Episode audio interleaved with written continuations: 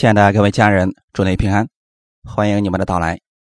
今天我们一起来看《撒母耳记上》第一章十到二十节。《撒母耳记上》第一章十到二十节，我们分享的题目叫“哈拿的祷告”。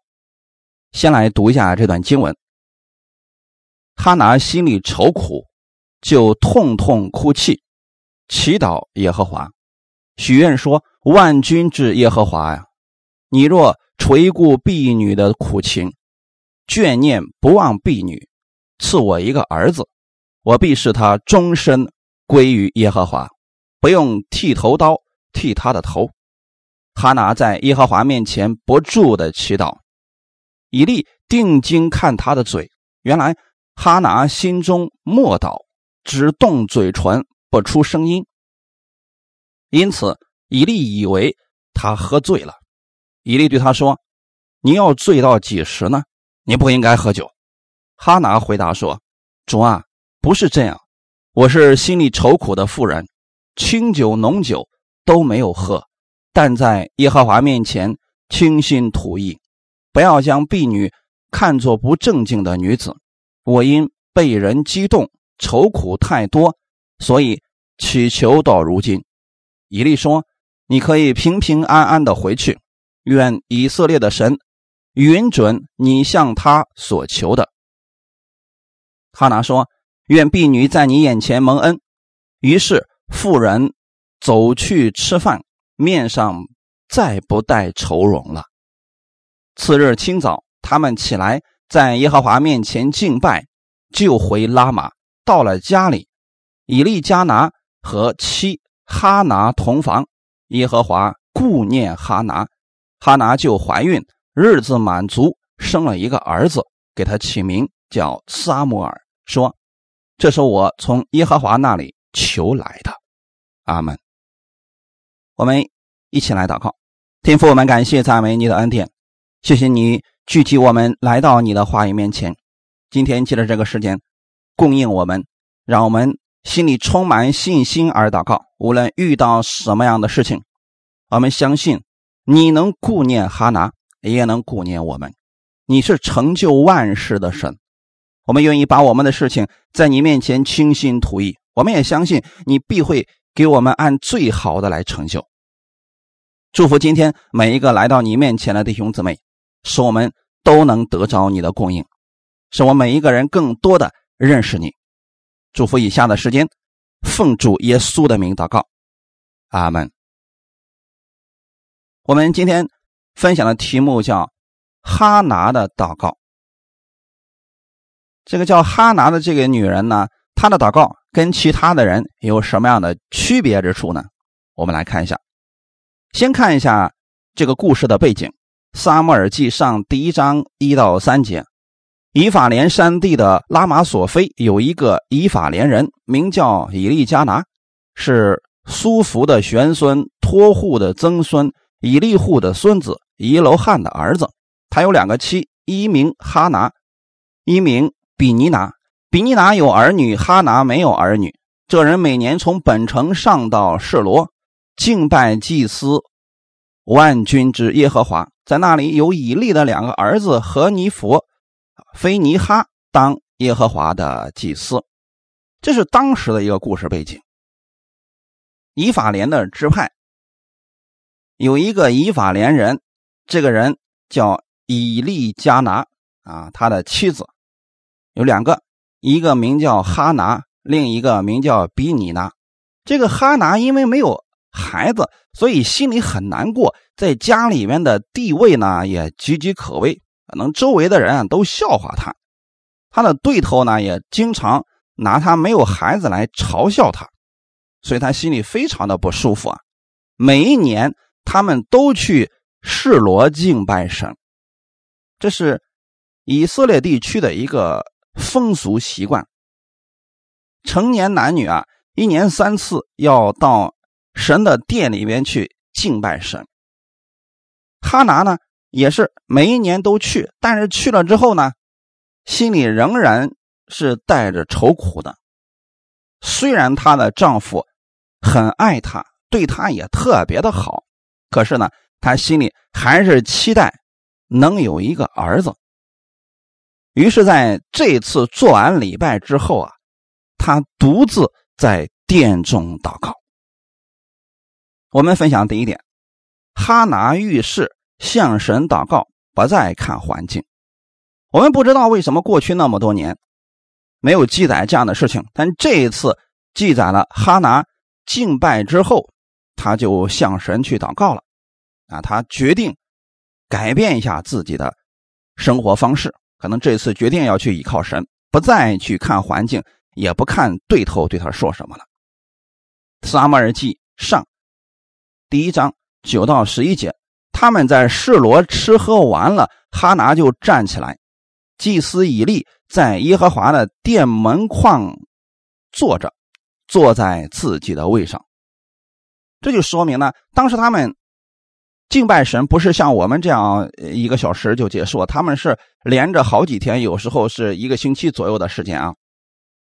那么他们是敬拜完之后呢，然后就吃饭，然后呢还要晚上在那儿休息，在第二天呢接着敬拜神啊，反正时间是很久的。那这次就记载说，哈拿在吃喝完了之后，他独自去耶和华的殿里边向神祷告。当时呢，祭司是以利，以利坐在自己的位置上，就看着每一个进来祷告的人。第十节说，哈拿心里愁苦，就痛痛哭泣，祈祷耶和华，许愿说：“万军之耶和华呀，你若垂顾婢女的苦情，眷念不忘婢女，赐我一个儿子，我必使他终身归于耶和华。”不用剃头刀剃他的头。这个旧约的时候啊，人如果有事向神祷告，是可以向神许愿的。这跟新约有点不太一样啊。新约是什么呢？是神把他的约定、把他的愿望告诉我们，让我们凭着信心去支取。而在旧约的时候呢，神跟人之间是。达成一种协议的，而此时哈拿的祷告是什么呢？就我没有儿子，你如果赐给我一个儿子，我愿意把他献给你做拿西尔人，我使他终身归于耶和华。因为这里特别提到一个词叫“不用剃头刀剃他的头”，这个经文是在哪里呢？民数记第六章一到五节。民数记第六章一到五节，耶和华对摩西说：“你小谕以色列人说，无论男女，许了特别的愿，就是拿西尔人的愿，要离俗归耶和华，他就要远离清酒浓酒，也不可喝什么清酒浓酒做的醋，不可喝什么葡萄汁，也不可吃。”鲜葡萄和干葡萄，在一切离俗的日子，凡葡萄树上结的、自核制皮所做的物都不可吃。在他一切许愿离俗的日子，不可用剃头刀剃头，要由发流长长了。他要圣洁，直到离俗归耶和华的日子满了。啊，你看到没有？是不是跟今天哈拿的这个许的愿非常的相似呢？其实哈拿向神祷告的就是：你若赐给我一个儿子，我就让他做拿西尔人。这里神有规定，你要离俗归耶和华，就要按照神的方式来生活。既然要归给神做拿西尔人，那就不是由你。想怎么做就怎么做了，那就完全把这个孩子呀交给神来照顾，就由祭司来照顾这个孩子了。你在店里边许愿，必须也是合乎主的旨意啊。他在旧约的时候啊，人们许愿是这个样子啊，拿西尔是分别出来的意思，拿西尔人，他们是一群自动祈愿。归上帝为圣的人，无论男女，凡愿意在一定时间或者终身献给神的人，都是拿西尔人。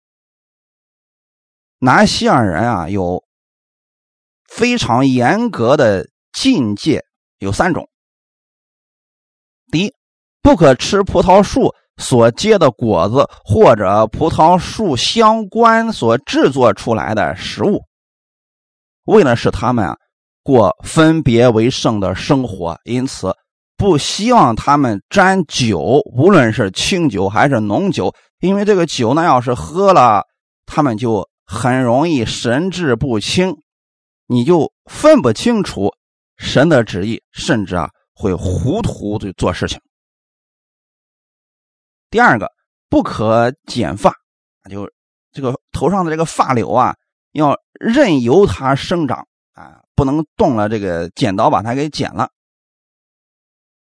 为了使他们过分别为圣的。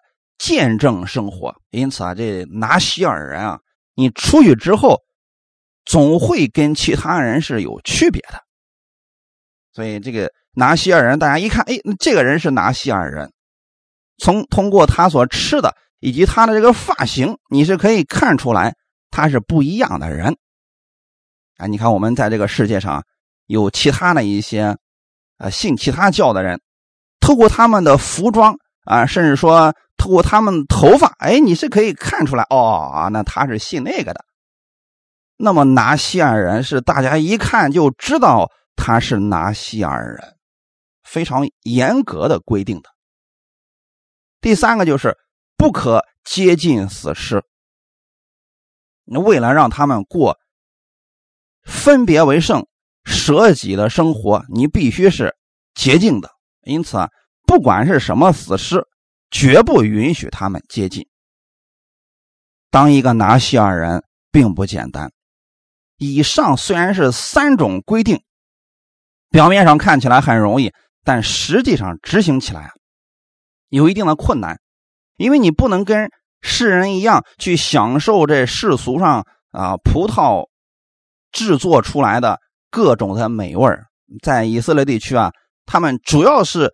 吃呃葡吃这个葡萄葡萄酒或者吃葡萄其他的东西所制造出来的东西，你有很多东西是不能沾的，也不能随着潮流去做自己喜悦的事情，啊，你不能剪头发是吧？有很多事情你是不能去碰的，甚至说，当骨肉亲人去世的时候啊，你也不能够接近，这些都是要把自己。分别为圣归给神的拿西尔人的规定，他们的生活规范比祭司还要严格呀。拿西尔人有两种，第一种是暂时的，从一个月到七年啊，这是第一种。一旦现身，你就不能够反悔了。就是这个许愿啊，你一旦在神面前。许下这个愿之后，就不能说昨天许了，今天我就把它作废了，这是不行的啊。因此，今天我们在神面前，如果向神祷告，我们也应该有这样的心心，是什么呢？我向神祷告了，那这事儿就这么定了。你不能今天祷告这个样子，明天我换一种方式，主啊，昨天那个方式不管用，我觉得应该换一种方式来向你来祷告。不要这个样，不要一天一个目标，一天一个样子。在神面前，我们想好，我说主，那我愿意你给我成就这样的事情，请你帮助我，加给我力量和智慧，让我达成这样的事情，就为这个事情祷告，不要再更改了。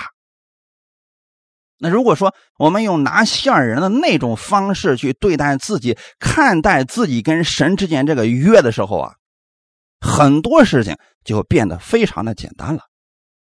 你比如说拿今天的这个全职的服侍人员来讲，那么他就是终身。归给神啊，跟这个拿西尔人就特别的像了啊。那有的人呢，他那个服饰呢是呃有这个一个月的临时的那种义工，还有呢就是在主面前服侍几年啊就可以的，真的和拿西尔人有点像。但是我们有一个有一个什么呢？就是说我们必须要从心里面确定一件事情：一旦我们跟神达成约定之后啊，不要更改你的约定。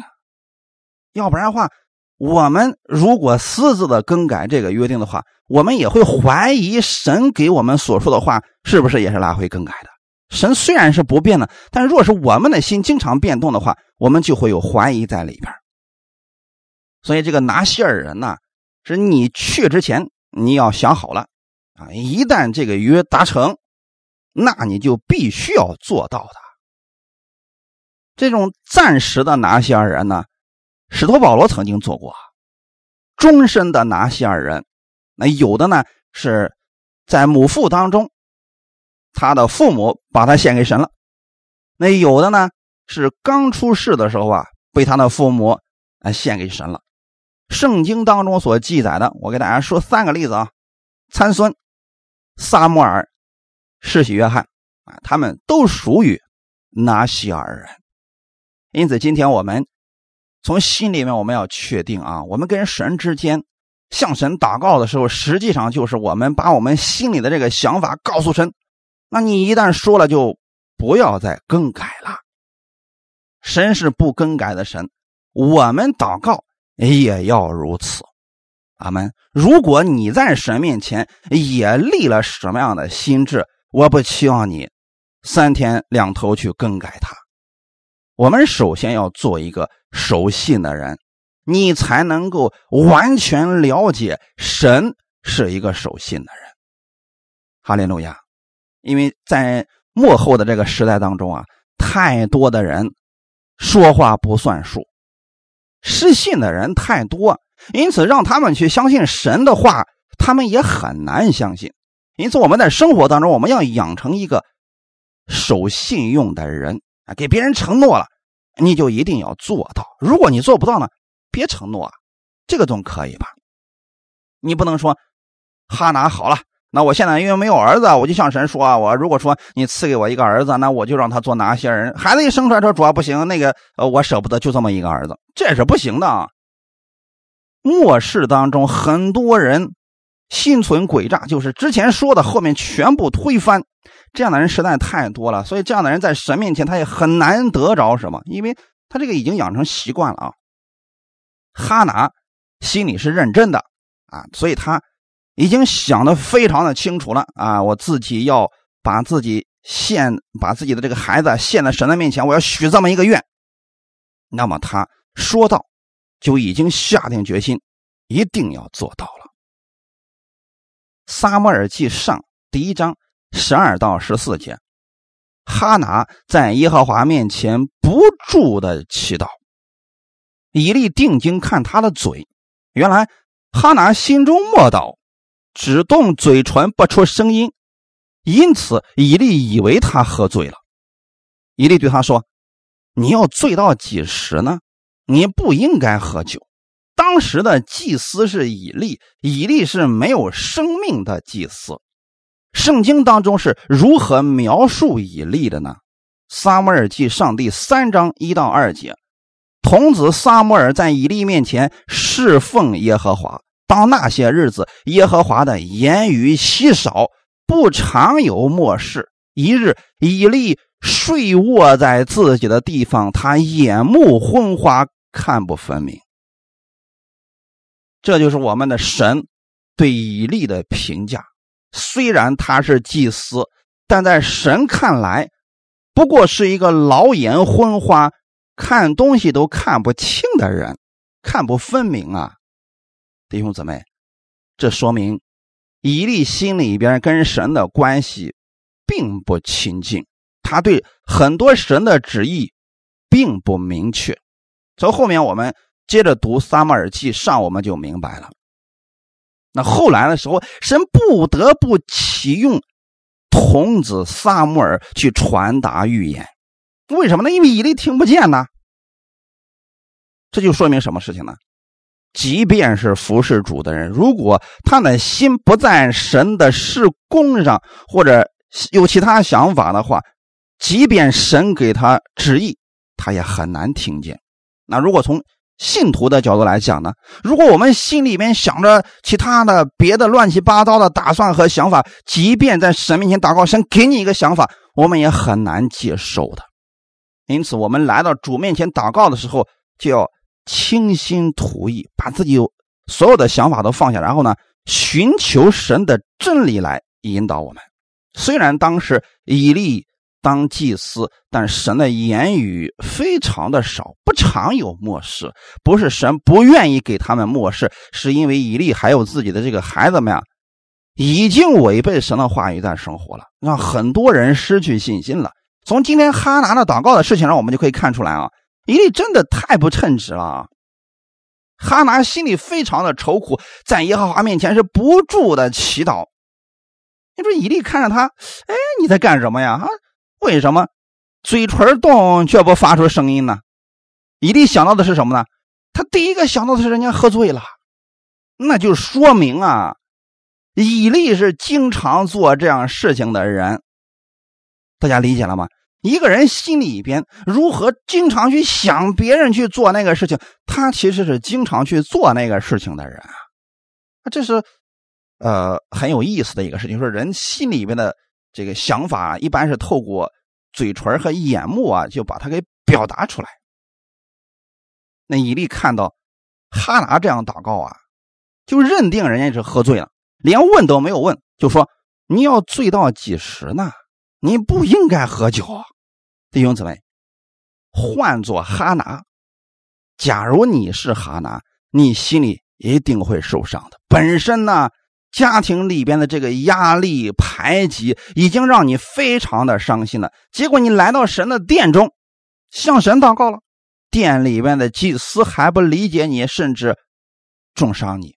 这个时候怎么办？很多人就会带着怨气啊，从圣殿当中离开，啊，也不跟牧师是解释什么了，直接就离开了。谁都不知道他到底发生了什么事情。弟兄姊妹。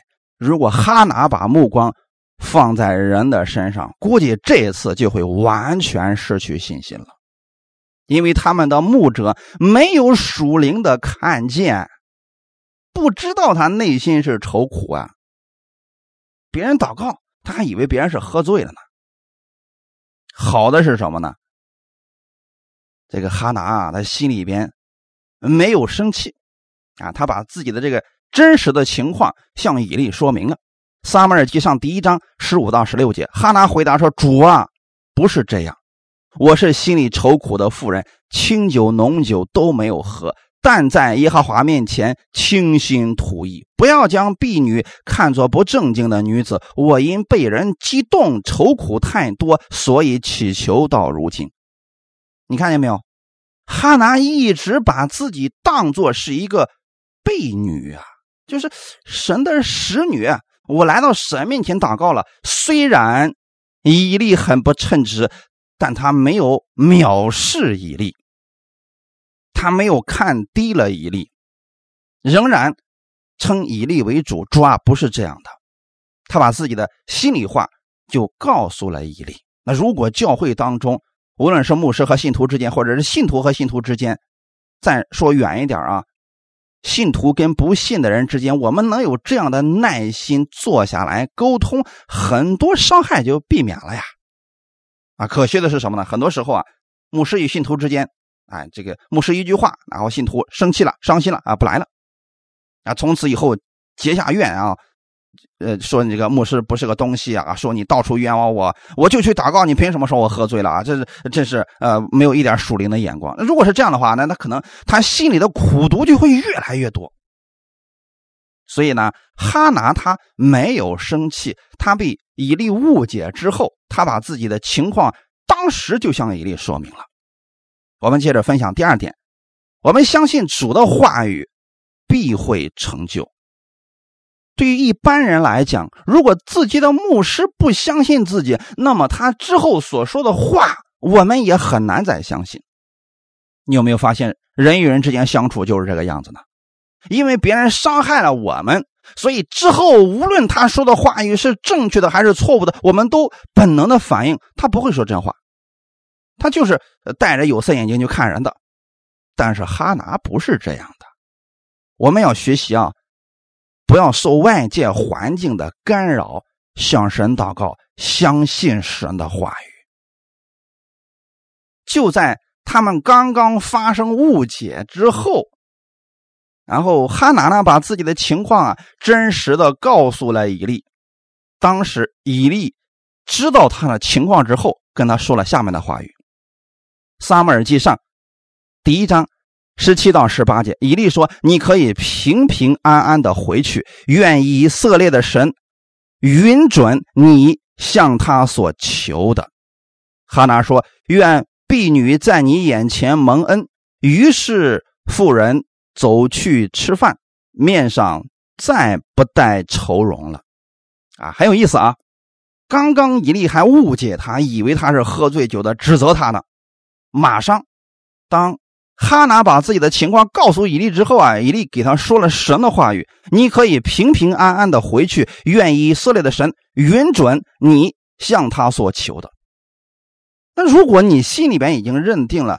啊，这牧师没有生命，他都连我这点事都看不出来。那么他口中所说的能成就吗？如果你有这样的心，后面这应许啊，你就很难得着了。因此，我们跟别人相处的时候啊，这一点一定要谨记，这个很重要。就算这个人现在的行为不合你的意，但若是他口里所出来的是真理，我们还是要相信的。阿门。当时以利说：“你可以平平安安的回去。”神一定会运准你向他所求的。然后呢，哈拿心里边非常的高兴的就接受了这个祝福。愿婢女在你眼前蒙恩，哈利路亚！这才是属神的人之间的对话呀。顺服的人总是蒙福的。阿门。就算某个人有坏习惯，我们看不惯，但我们相信的是神的话语。不能因为某个人，我们说我以后不再去这个教会了，再也不相信这个牧师了，我也不信神了，这是我们自己的损失呀。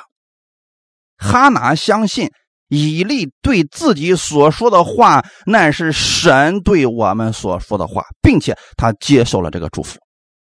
那当时呢，保罗去一个地方讲道的时候啊，那个地方的信徒就认为。台上讲到的不是保罗，乃是神借着保罗向我们讲道，并且呢，那个地方的人听完了保罗的讲道，下去之后仔细的用圣经分辨，看看这道是与不是。是的，他们就完全的领受了。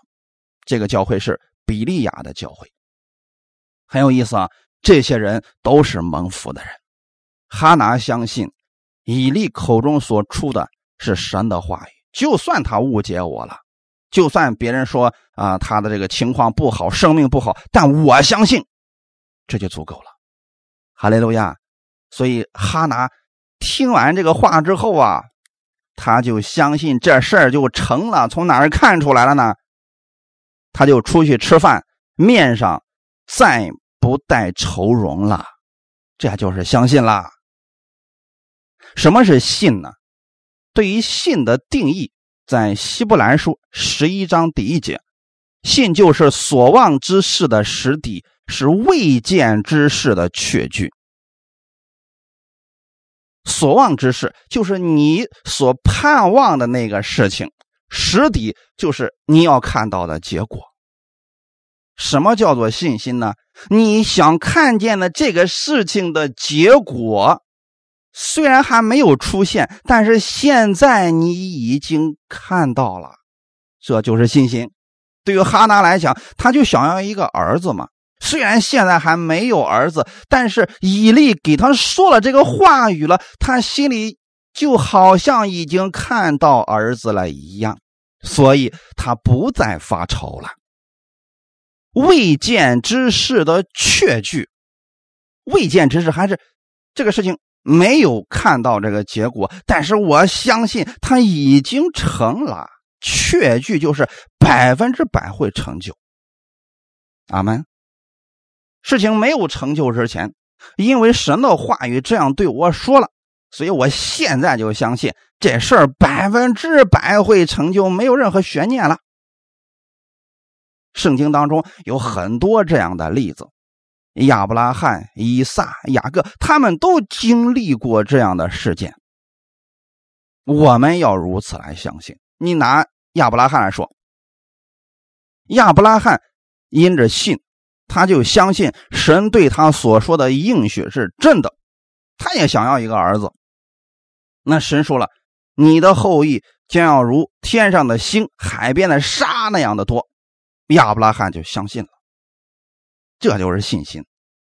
虽然说他在有生之年并没有看到自己的孩子多的如同天上的星、海边的沙，但他仍然相信神一定会成就此事。哈利路亚！很奇妙的事情啊，亚伯拉罕的一生就在经历这样伟大的信心之事。所以，神对亚伯拉罕说什么，亚伯拉罕立刻就去行。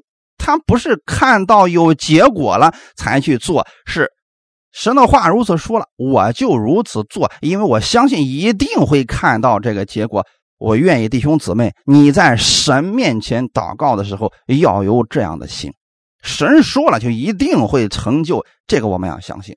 那我们向神祷告的时候呢，就是我们向神交托了，我们就不要再带愁容了，相信这个事儿一定会成就的。阿门。马太福音二十一章二十一节，耶稣回答说：“我实在告诉你们，你们若有信心，不疑惑，不单能行无花果树上所行的事，就是对这座山说：‘你挪开此地，投在海里，也必成就。’你们祷告，无论求什么，只要信，就必得着。”门徒们看见耶稣向无花果树说了话之后啊，这无花果树连根都枯干了。他当时的门徒们就很稀奇，说：“呀，你这个信心实在是太大了呀！我们能不能做这样的事情呢？”其实对耶稣来讲，耶稣说：“我给你们讲真理，就是希望你们对神有这样的信心啊，不要疑惑。”那我们很多时候就是因为。太专注于自己现在的问题了，所以开始疑惑了。还有一些人是祷告了一段时间之后啊，发现没有任何的动静，所以疑惑了。之所以疑惑，其实是中间包含着不信。如果我们相信，那就是任何时候、任何环境，我们都不会更改或者动摇我们那个结果的出现。他没。到那个时候，我们就一直等，一直等，等到那个时候出现，等到那个结果出现。阿门，很很有意思的事情啊。但是如果人疑惑的时候呢，人一疑惑就容易去做其他的决定，这个是疑惑最糟糕的结果所带出来的。就说如果我们对神的话语开始怀疑了，我们就会去想其他办法呀，对不对？你比如说。咱们回到起初的时候，亚当和夏娃，那魔鬼就是这样去欺骗夏娃的呀。你吃了这个分别善恶树上的果子之后啊，你就能跟神一样分别善恶。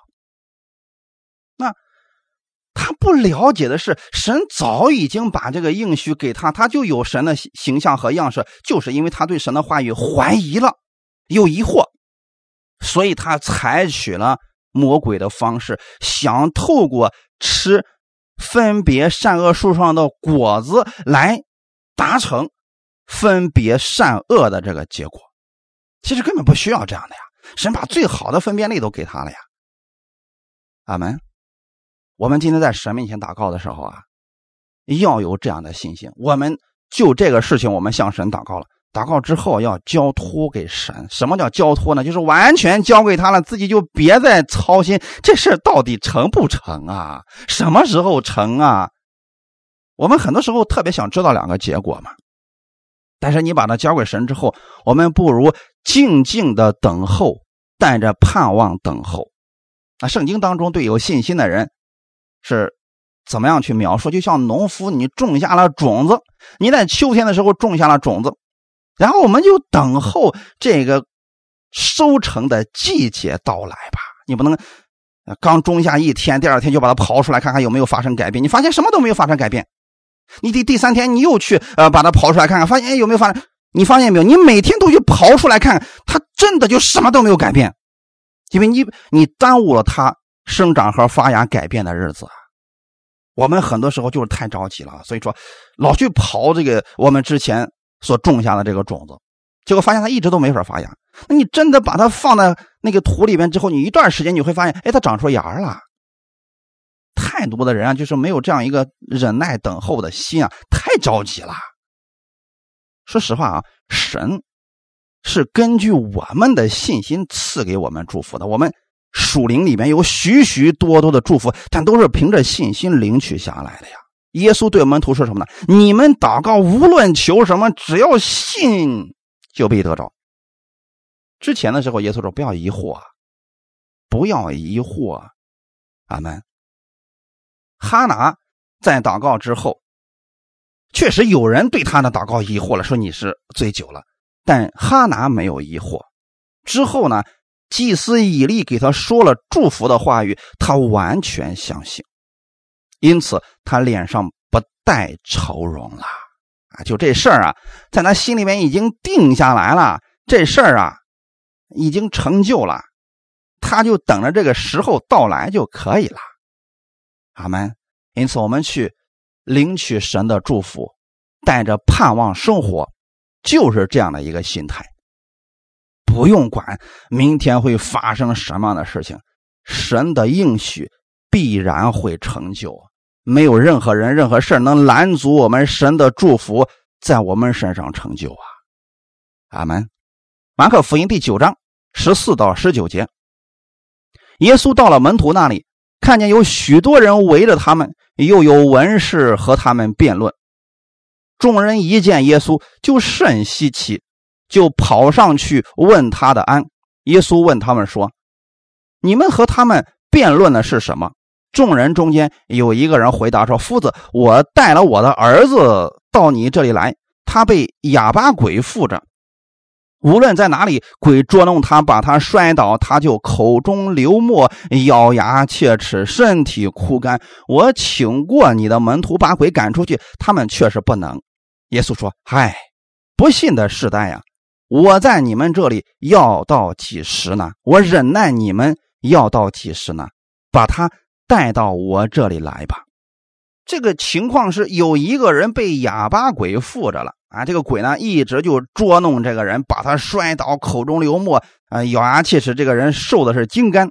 这个人呢，他这个父亲把这个儿子带到耶稣的门徒那儿去，结果呢，他们呀为这个人祷告了，不起任何作用。之后发生的事才是值得我们去警惕的啊！就是门徒们祷告完了，发现哎，什么都没有发生，结果门徒就停下来了。停下来之后呢，跟文士们开始辩论。啊我们来讨论一下啊，这个人到底是什么个情况？是不是偏离主题了？因为你在为主做工的时候，或者你在祷告的时候，也许你的身边真的会有文士们出现，他们就不干正事就喜欢跟你辩论。来，我们来说一下，你这个祷告到底是符合不符合我们这个正统的教义的？好，他要是跟你来这么一下，完了这就没法祷告了。你的信心也被他打乱了。那遇到这样的人怎么办？千万别像耶稣的门徒一样，停下自己手中的弓去跟他们辩论，不要给他们这个机会。耶稣来了，没有跟他们辩论，对吗？因此，我们只需要把我们的焦点放在神的面前，抓住神的话语。如果这个事情没有成就，我们就继续祷告就行了。别去跟别人辩论这些没有意义的事情。我们接着往下看《马可福音》第九章二十到二十七节，他们就带着他来。他一见耶稣，鬼便叫他重重的抽风，倒在地上，翻来覆去，口中流沫。耶稣问他父亲说：“他得这病有多少日子呢？”回答说：“从小的时候，鬼屡次把他扔在火里、水里，要灭他。你若能做什么，求你怜悯我们，帮助我们。”耶稣对他说：“你若能信，在信的人凡事都能。”孩子的父亲立时喊着说：“我信，但我信不足，求主帮助。”耶稣看见众人都跑上来，就斥责那乌鬼说：“你这聋哑的鬼，我吩咐你从他里头出来，再不要进去。”那鬼喊叫，使孩子大大的抽了一阵风，就出来了。孩子好像是死了一般，以致众人多半说他是死了。但耶稣拉着他的手扶他起来，他就站起来了。好，我们借着这样一个经文给大家讲一下，我们在神面前如何来支取信心。就这个人他被鬼附了，耶稣到了之后啊，这个鬼还要表现一番呢啊，在耶稣面前让这个人呢重重的抽风，倒在地上翻来覆去，口中流沫，就情况很糟糕嘛。耶稣没有说：“哦哟，这么严重啊！”他没有描述这个问题啊。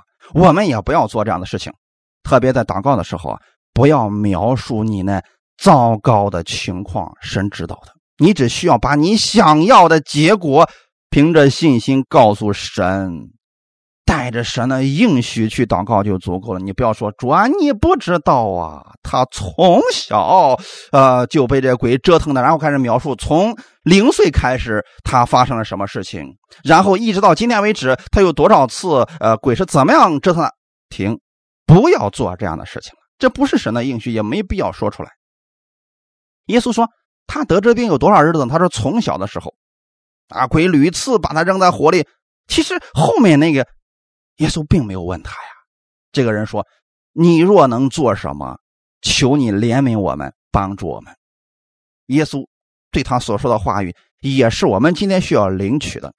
耶稣对他说：“你若能信，再信的人凡事都能。”这句话有可能很多人不太理解，以为是如果我们有信心，我们就可以做事任何事情，不是这样的。虽然这个话说起来也正确，但是不是说我们有了足够的信心，我们才能够把鬼赶出去？我们有了足够的信心，神才能给我成就某个事情啊。其实这个信心是我们每一个人都能够拥有的。其实耶稣他要表达的意思是什么呢？在原文当中，这段经文要表达的信心，不是指你有足够的信心能赶鬼的这个信心啊，是你是否相信耶稣凡事都能。我们凡事都能的信心，那得什么时候才能有啊？我们总有很多事情做不了的吧？因此说，你如果凡事都能有，你有这样的信心，你就可以成就万事。我们永远做不了事情。我们有什么的信心呢？我们相信。耶稣凡事都能有这个信心足够了，是不是？这个信心人人都可以有，只要是相信耶稣的人，你去多去认识耶稣，多去看耶稣所做的事情，多认识耶稣的权柄和能力，你就相信耶稣凡事都能达到这个信心就够了呀，对吗？有一些事情我们处理不了了，我们来到神面前祷告主啊，我相信你能帮我做成此事，我相信你必能赐给我智慧，给我力量，给我权柄，让我来成就此事。有这个信心就够了呀！任何时候，你相信耶稣凡事都能，这就可以了。耶稣能医治你吗？耶稣能解决你现在的问题吗？如果你的答案是能，并且一定能、绝对能，OK，这就可以了。然后你就安心等候，看着这个事情怎么样改变，该做什么就去做什么吧，这就够了呀。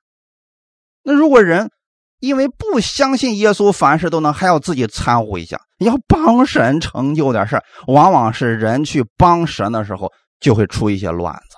我举个例子啊，神已经应许亚伯拉罕说：“从你肉身，从你本身所出的，才成为你的后裔。”神说的非常的清楚了啊。这撒拉是左等右等，左等右等，一看啊不行了，这个再不呃再不努点力啊，这亚伯拉罕的身体都不行了。于是呢。他就出了个主意，让亚伯拉罕跟自己的使女夏甲生一个孩子归到自己的名下，那以这样的方式来成就神的旨意。他是担心什么呀？他担心神的话万一成就不了呢？这大话我们都说出去了，啊，周围的人都看着呢。如果这事成不了呢？一堆人会笑话我们的呀。还不如趁着现在还有点机会的时候，哎，赶紧把这事给成了。这样呢，别人问起来，我们也有个儿子了呀。正是萨拉这样的疑惑以及他的插手，造成了后面非常严重的后果啊！因此，我们完全的相信神凡事都能，那就是别有自己的小聪明在加在神的话语上了。你就把焦点、把注意力、把智慧都放在神的话语上，多去聆听神的话语，多跟神进行交流、祷告。让神告诉你如何去做这样的事情，这就够了呀。这个被鬼附的孩子的父亲啊，一听耶稣这么说，就说：“我信，但我的信心不足，求主帮助。”哎，这就够了呀，有这样的一个信心就可以了。当时耶稣是怎么做的这个事情呢？耶稣就做了一次宣告：“你这聋哑的鬼，我吩咐你从他里头出来，再不要进去。”这个就结束了。很多人总是把这赶鬼啊、医治啊想的多么的复杂。来，先禁食个三天三夜，先来禁食祷告七七四十九天。哎，做不了那么多的啊！等你。禁完了都不知道发生什么事了，可能你都软弱的站不起来了。很简单，对不对？耶稣说：“你这聋哑的鬼，我吩咐你从哪里都出来，再不要进去。”你发现了没有？耶稣的话语很有权柄的。然后那个这个鬼呢，大声喊叫，让这个孩子抽了一阵风就出来了。说的很清楚啊，那出来了，出来之后呢，这孩子可能是长时间被这个鬼的折磨呀，所以精疲力尽呐。这孩子就跟死了一样。但是跟死了一样，不代表就是死了呀。众人连分辨都没分，你至少过去摸一摸，还有气儿没气儿啊？哎，大家就看出来呀，不行了。你发现没有？这就是不信的人，这就是疑惑的人。因为人总喜欢去看一些表面的现象，就像以利一样，他一看，哎，你为什么祷告嘴唇动不发出声音？我看你是喝醉了。我们不要凭这些表面的。这些东西去判别别人啊，有时候这非常不准确的。耶稣让这个孩子都已经恢复了，哎，周围那些人，你看啊，以至于众人多半说他是死了，其实就是怀疑，就是不信跟今天的哈拿其实正好截然相反。哈拿听到了以利口中所说的神的话语和祝福，他立马相信了，抓住了，不再怀疑了，哎，脸上不带愁容了，哎，这事就成了，弟兄姊妹。那这个被鬼附的孩子呢？周围的人无论你怎么说，耶稣没有怀疑，所以他拉着这个孩子的手啊，扶他起来，他就站起来了。这个结果大家看到了吧？因此，你向神祷告一件什么事情啊？我们心里要确定啊，别一天一个样，老是变来变去的，那样的话，你确实信心也会动摇的呀。我们呢，软弱的时候，我们再回去去看神的话语，抓住他的应许。环境糟糕的时候，我们依然相信神的应许一定会成就的。当然了，我们祷告之后啊，不是说什么事都不做。你像哈拉，如果想生一个孩子，他至少得做点事儿吧？你祷告了，今天是以利是给你说这个话语，神的应许是给你了，但你回去是不是应该做点什么呢？很多人到这就停止了，说：“哎呀，我已经向神祷告了，所以我什么都不用做了，我只管安息就行了。”这样就就算等两年，你也是生不出孩子的呀。怎么做事情呢？我们来看一下。撒母耳记上第一章十九到二十节。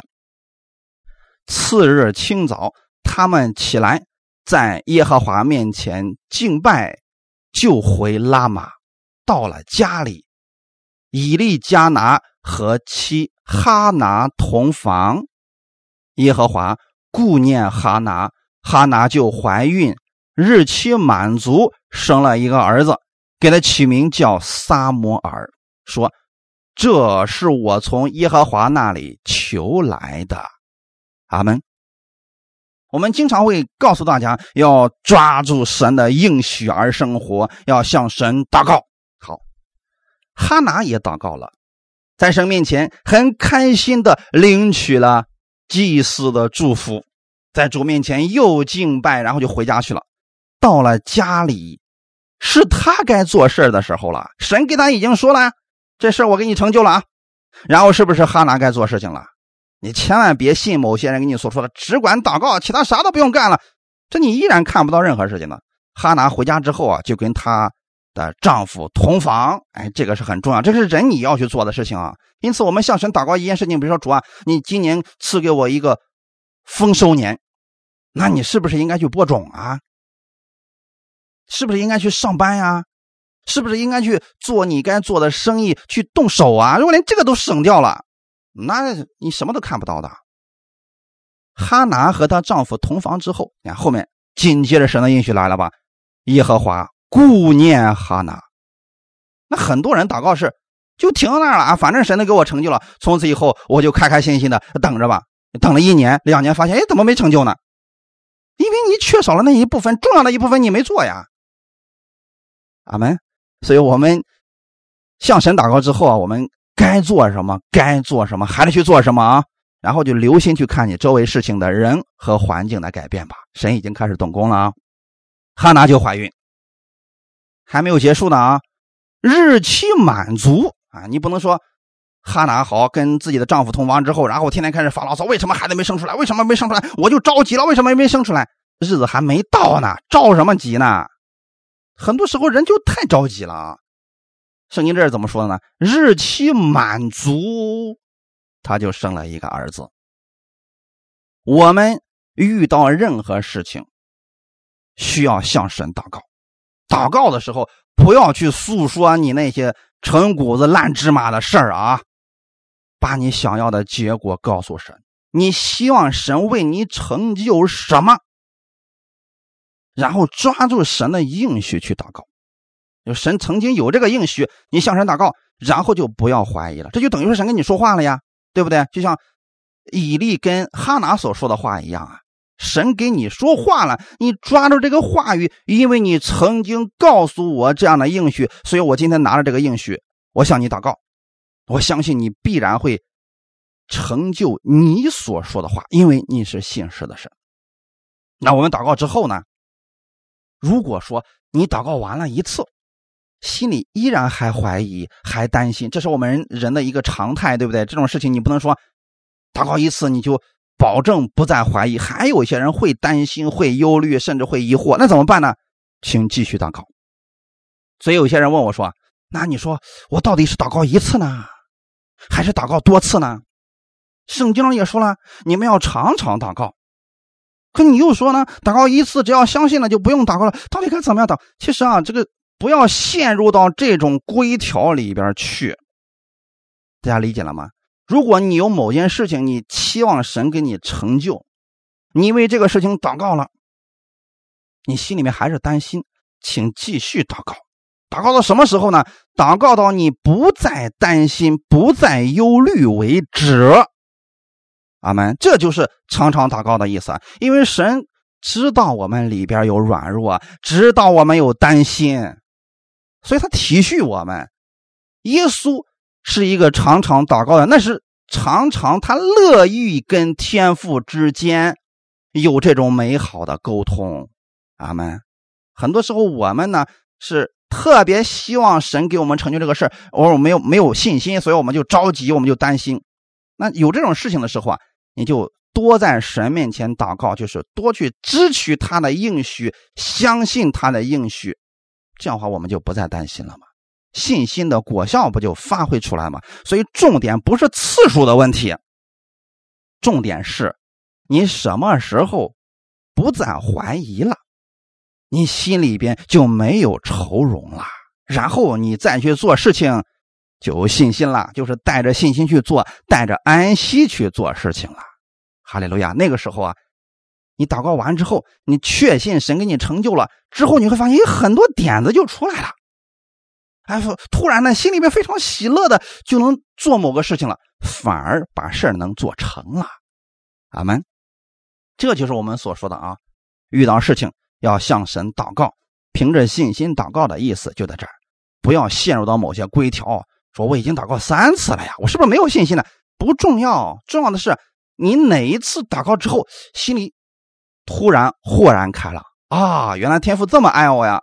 太棒了！我不再为这个事情担心了，这就够了。阿门。之后你的感恩祷告，那当然是越多越好了呀。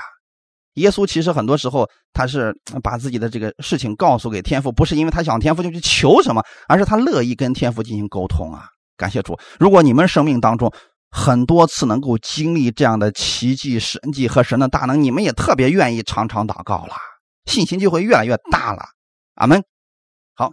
愿今天的分享能给大家带来一些帮助。我们一起祷告，天父，我们感谢赞美你，谢谢你借着哈拿的祈祷，让我们知道，任何时候我们不看环境，不看周围的人给我们的评价，我们相信神的应许。你的应许就是给我的，在圣经当中你写下来，就是要成就在我的身上的。你把万物当中的美好放在这个世界上，也就是为我们服务的。让我们透过这些事情去见证基督的美好，让我们把福音传出去，在我们的身上见证基督的美好。新的一周的开始，我相信圣灵与我同在，他会让我想起神的话语，让我在生活当中不看人，不把焦点和所有的期待都放在人的身上，我们单单仰望。耶稣基督的恩典，我们相信你是爱我们的主，你给我们的祝福没有人可以夺去，因此我们相信你凡事都能，你一定能够带领我进入丰盛，让我看到你伟大奇妙的大能。感谢赞美主，我在这一周当中期待美好的事情发生，奉主耶稣的名祷告，阿门。最后，我们做一个祝福祷告。奉主耶稣的名赐福大家，新的一周的开始，无论你们往哪里去，《生命记》二十八章当中的祝福要成就在你们的身上。你们出也蒙福，入也蒙福。我们的主必会赐福你手中所做的，你不会向别人借贷，反而会成为很多人的帮助。圣灵与你同在，加给你智慧、爱心还有力量。让你的生活当中成为多人的祝福，奉主耶稣基督的名祷告，阿门。